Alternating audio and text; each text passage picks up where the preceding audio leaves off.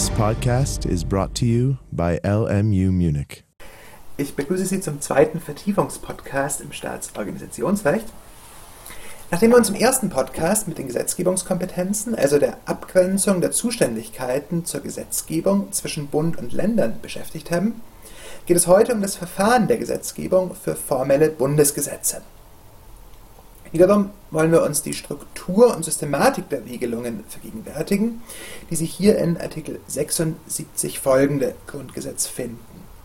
Und ich will Sie vor allem auf Problemstellungen aufmerksam machen, mit denen Sie sich dann anhand unserer systematischen Übersicht zum Gesetzgebungsverfahren und der dort aufgeführten Literatur noch näher beschäftigen können. Verschaffen wir uns zuerst einen Überblick über den Ablauf des Gesetzgebungsverfahrens, in den Sie auch alle sich in einer Klausur stehenden Probleme im Zusammenhang mit einem Gesetzgebungsverfahren einordnen können. Ich empfehle Ihnen, dabei in fünf Schritten vorzugehen. Am Beginn des Gesetzgebungsverfahrens steht die Gesetzesinitiative Artikel 76 Grundgesetz. Initiativberechtigt sind Bundesregierung, Bundesrat und die Vorlage kann auch eingebracht werden aus der Mitte des Bundestags. An diese Einbringung schließt sich an das Verfahren im Bundestag, sodann die Beteiligung des Bundesrates. Schließlich die Ausfertigung des Gesetzes durch den Bundespräsidenten. Wir haben in der Vorlesung zu Fall 1 ausführlich darüber gesprochen. Und die Verkündung und das Inkrafttreten des Gesetzes. Zum ersten Schritt der Gesetzesinitiative bestimmt Artikel 76 Grundgesetz, dass Gesetzesvorlagen beim Bundestag durch die Bundesregierung aus der Mitte des Bundestages oder durch den Bundesrat eingebracht werden. Eine Problemstellung, mit der Sie sich hier häufiger werden auseinandersetzen müssen, betrifft die Fragestellung, was es bedeutet, die Initiative könne aus der Mitte des Bundestages erfolgen. Diese Problematik kann sich insbesondere in zwei Konstellationen stellen, die Sie jedoch auseinanderhalten müssen. Zum einen kann etwa ein einzelner Abgeordneter oder eine kleine Gruppe von Abgeordneten vom Bundestag verlangen, dass sich dieser mit einer Vorlage auseinandersetzt. Zweite Frage. Wenn der Bundestag sich entschließt, die Vorlage einzelner Abgeordneter oder einer Gruppe von Abgeordneten anzunehmen und hieraus ein Gesetz entsteht, ist dieses Gesetz dann möglicherweise formell verfassungswidrig. Sie finden eine konkretere Antwort auf die Frage, von wem ein Verlangen aus der Mitte des Bundestages eingebracht werden kann, in 76 der Geschäftsordnung des Bundestages.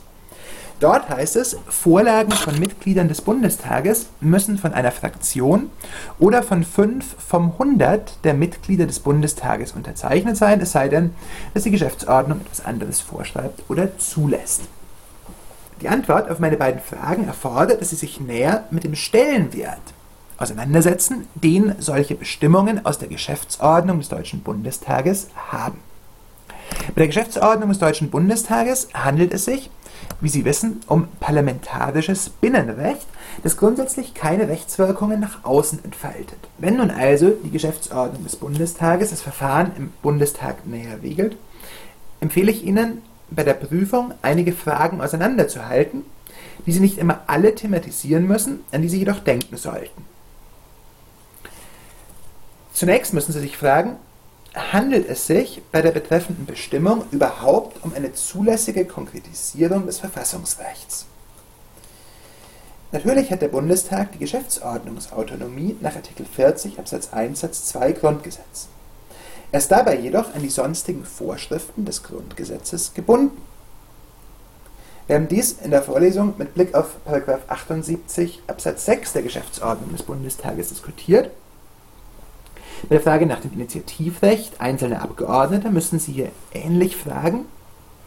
Ist 76 der Geschäftsordnung des Bundestages parlamentsintern eine zulässige Konkretisierung des Artikels 76 Grundgesetz? Wenn Sie dies mit Blick auf den vagen Wortlaut von Artikel 76 Grundgesetz und die Geschäftsordnungsautonomie nach Artikel 40 Absatz 1 Satz 2 Grundgesetz bejahen wollen, ist eine Antwort auf meine erste Frage gefunden, ob, die, ob der Bundestag die Beschäftigung mit einer Vorlage eines einzelnen Abgeordneten verweigern darf. Geht es aber um die Verfassungsmäßigkeit des betroffenen Gesetzes, müssen Sie weiterfragen. Müssen sich fragen, wurde tatsächlich gegen eine Bestimmung der Geschäftsordnung verstoßen?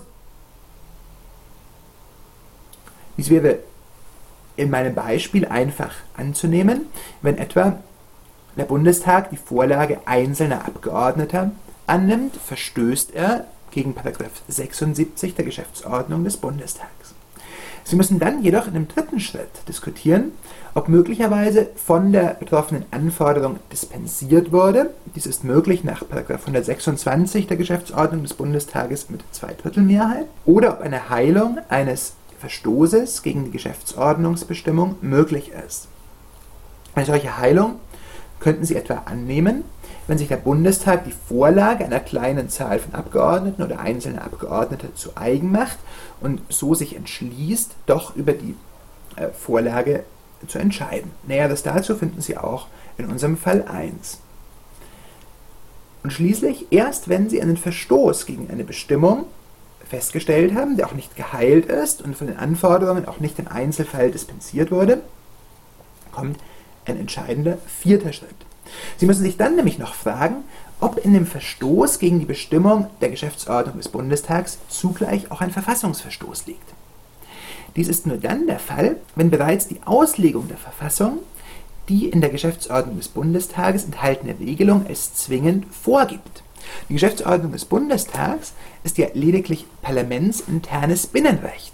Nur wenn die Verfassung selbst diese Vorgabe aufstellt, sie sich also aus einer Verfassungsauslegung zwingend nehmen lässt, liegt in einem Verstoß gegen die Geschäftsordnung des Bundestages zugleich auch ein Verfassungsverstoß. Und hier müssten Sie sich jetzt bei meinem Beispiel mit der Frage auseinandersetzen, ob der Begriff der Mitte des Bundestages zwingend erfordert, dass mindestens 5% der Abgeordneten die Vorlage unterzeichnen müssen. Bei Vorlagen der Bundesregierung und des Bundesrates ist, das ergibt sich aus Artikel 76 Absatz 2 und 3, noch ein Vorverfahren zu beachten. Eine häufige Problemstellung in dem Zusammenhang betrifft die Frage, ob es zulässig ist, eine eigentlich von der Regierung stammende Vorlage etwa über die Regierungsfraktion und somit aus der Mitte des Bundestags in den Bundestag einzubringen und dadurch das Verfahren des Artikels 76 Absatz 2 Grundgesetz entbehrlich zu machen. Mit einer sehr formalen Argumentation würden Sie darauf hinweisen, dass tatsächlich die Vorlage dann aus der Mitte des Bundestages stammt und der dahinterstehende Urheber für dieses Einbringungsverfahren keine Rolle spielen kann. Eine materielle Betrachtung könnte jedoch zu dem Ergebnis kommen, dass der Bundesregierung jedenfalls eine bewusste Umgehung des Bundesrates verboten sein soll. Wenn Sie dem folgen wollen, müssen Sie sich dann aber weiter fragen, ob Artikel 76 Absatz 2 Grundgesetz auch tatsächlich eine formelle Anforderung an die Verfassungsmäßigkeit eines Gesetzes aufstellen soll oder ob es sich um eine bloße Ordnungsvorschrift handelt. Davon hängt dann wiederum ab, ob ein Verstoß gegen Artikel 76 Absatz 2 Grundgesetz tatsächlich auch zur Nichtigkeit des betroffenen Gesetzes führen würde. Berücksichtigen sollten Sie dabei in jedem Fall, dass das Bundesverfassungsgericht seinen Prüfungsmaßstab bei der formellen Verfassungsmäßigkeit von Gesetzen dahingehend einschränkt, dass es die Nichtigkeit eines Gesetzes aus Gründen der Rechtssicherheit lediglich bei evidenten Mängeln annimmt. Kommen wir damit zum zweiten Schritt, dem parlamentarischen Verfahren.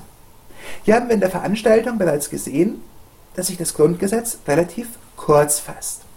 Artikel 77 Absatz 1 Grundgesetz bestimmt lediglich, dass Gesetze vom Bundestag beschlossen werden wobei der Beschluss gemäß Artikel 42 Absatz 2 Satz 1 Grundgesetz mit der Mehrheit der Stimmen des Bundestages erfolgt.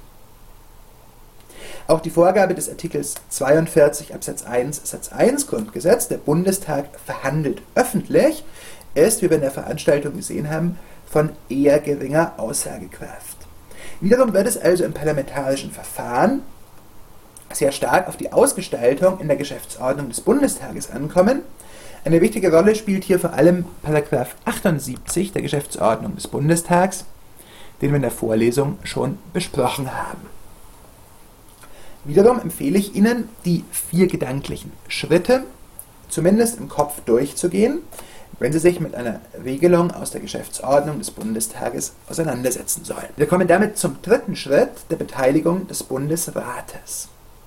Die Bundesgesetze sind nach Artikel 77 Absatz 1 Satz 2 Grundgesetz unverzüglich nach der Annahme durch den Bundestag dem Bundesrat zuzuleiten. Es folgt dann die Regelung des Artikels 77 Absatz 2 bis 4, der sich mit unterschiedlichen Formen der Beteiligung des Bundesrates, abhängig davon, ob ein Einspruchsgesetz oder ein Zustimmungsgesetz vorliegt, und mit den Möglichkeiten der Anrufung eines Vermittlungsausschusses beschäftigt. Ich würde Ihnen empfehlen, sich diesen Bestimmungen von der Rechtsfolge her anzunähern, die in Artikel 78 Grundgesetz ausgesprochen ist. Danach kommen Bundesgesetze zustande, wenn der Bundesrat zustimmt, wenn er einen Antrag nach Artikel 77 Absatz 2 Grundgesetz auf Einberufung des Vermittlungsausschusses nicht stellt, wenn er innerhalb der Frist des Artikels 77 Absatz 3 keinen Einspruch einlegt oder einen eingelegten Einspruch zurücknimmt, oder schließlich, wenn der Einspruch vom Bundestag überstimmt wird.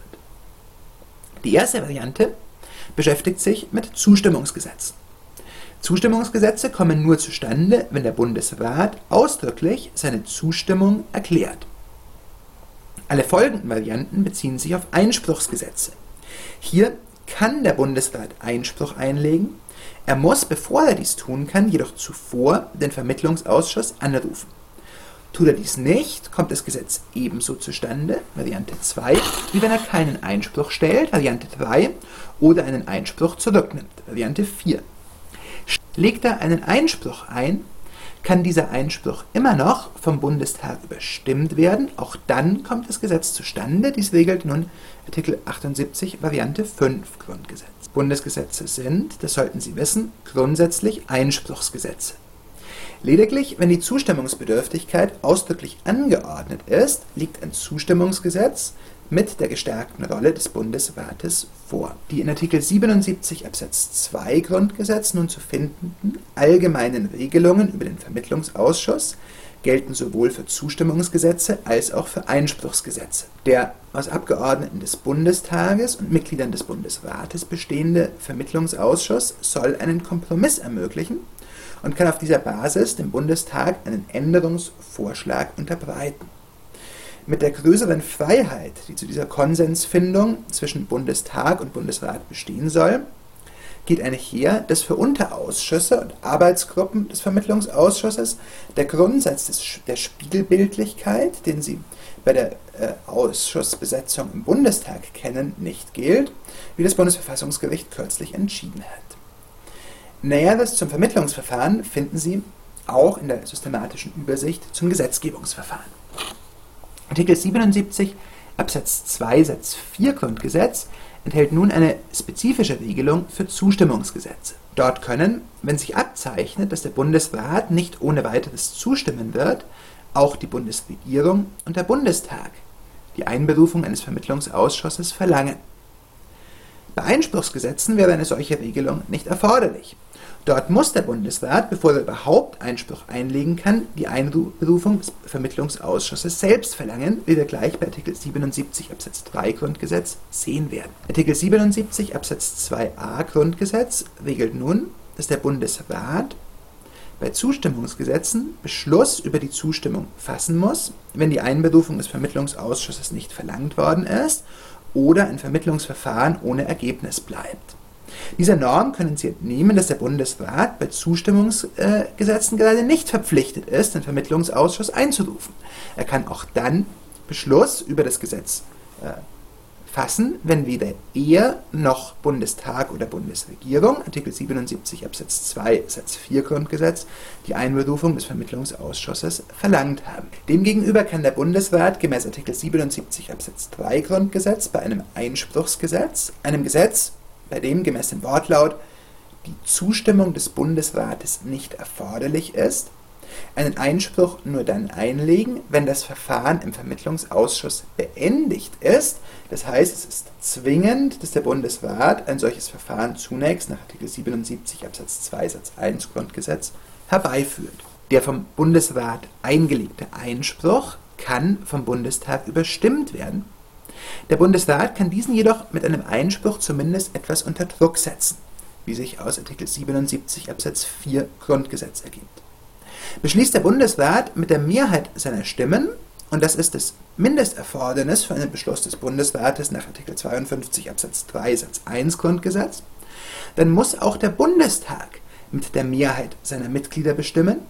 Aus dem grundsätzlich geltenden Erfordernis der Abstimmungsmehrheit nach Artikel 42 Absatz 2 Satz 1 Grundgesetz wird also dann das Erfordernis einer Mitgliedermehrheit. Wird der Einspruch sogar mit einer Zweidrittelmehrheit der Stimmen des Bundesrates beschlossen, verlangt Artikel 77 Absatz 4 Satz 2 Grundgesetz nun eine Zurückweisung von zwei allerdings, wie Sie dem Zusatz mindestens der Mehrheit der Mitglieder des Bundestages entnehmen können, von zwei Dritteln der abgegebenen Stimmen im Sinne von Artikel 42 Absatz 2 Satz 1 Grundgesetz. Hier wird also äh, das Erfordernis einer qualifizierten Abstimmungsmehrheit aufgestellt, nicht etwa das einer qualifizierten Mitgliedermehrheit, wie wir es in Artikel 79 Absatz 2 Grundgesetz finden. Wie bereits gesagt, Bundesgesetze sind grundsätzlich Einspruchsgesetze. Die Zustimmungsbedürftigkeit muss ausdrücklich angeordnet werden. In diesem Zusammenhang ergeben sich vor allem zwei Problemstellungen, die auch unsere systematische Übersicht vertieft. Zum einen bedarf die Änderung eines zustimmungsbedürftigen Gesetzes ebenfalls der Zustimmung durch den Bundesrat.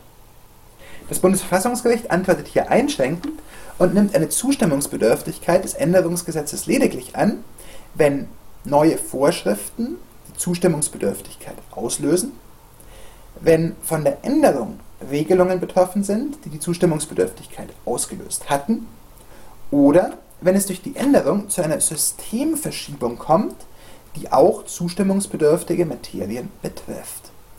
Weitere Nachweise dazu auch in unserer systematischen Übersicht. Eine zweite wichtige Frage lautet, wie ist umzugehen mit einer Fehleinschätzung des Bundesrates hinsichtlich der Zustimmungsbedürftigkeit eines Gesetzes? Insbesondere kann man, wenn der Bundesrat fälschlich von einer Zustimmungsbedürftigkeit eines Gesetzes ausgeht, diskutieren, ob die dann erfolgte Verweigerung seiner Zustimmung etwa in einen Einspruch oder vielleicht in die gemäß Artikel 77 Absatz 3 Grundgesetz erforderliche Anrufung des Vermittlungsausschusses umgedeutet werden kann. Mögliche Lösungen werden sich zwischen dem Versuch orientieren müssen, dem Willen des Bundesrates zur Geltung zu verhelfen einerseits und andererseits einer möglichen Formenstrenge des Staatsorganisationsrechts. Auch da können Sie verschiedene Ansätze in unserer systematischen Übersicht nachlesen. Dort sowie auch in unserer ausführlichen Lösungskizze zu Fall 1 finden Sie auch alles weitere zur Ausfertigung des Gesetzes durch den Bundespräsidenten. Sie erinnern sich an die in der Veranstaltung diskutierte Streitfrage nach der Reichweite eines Prüfungsrechts des Bundespräsidenten. Dort finden Sie auch alles weitere zur Verkündung des Gesetzes als, wie es das Bundesverfassungsgericht formuliert, integrierendem Bestandteil des Rechtsetzungsaktes und zum Inkrafttreten des Gesetzes nach Artikel 82 Absatz 2 Grundgesetz. Diese Schritte der Ausfertigung, Verkündung und des Inkrafttretens komplettieren den fünfstufigen Aufbau des Gesetzgebungsverfahrens, den ich Ihnen in diesem Podcast vorstellen wollte. Und ich bedanke mich für Ihre Aufmerksamkeit.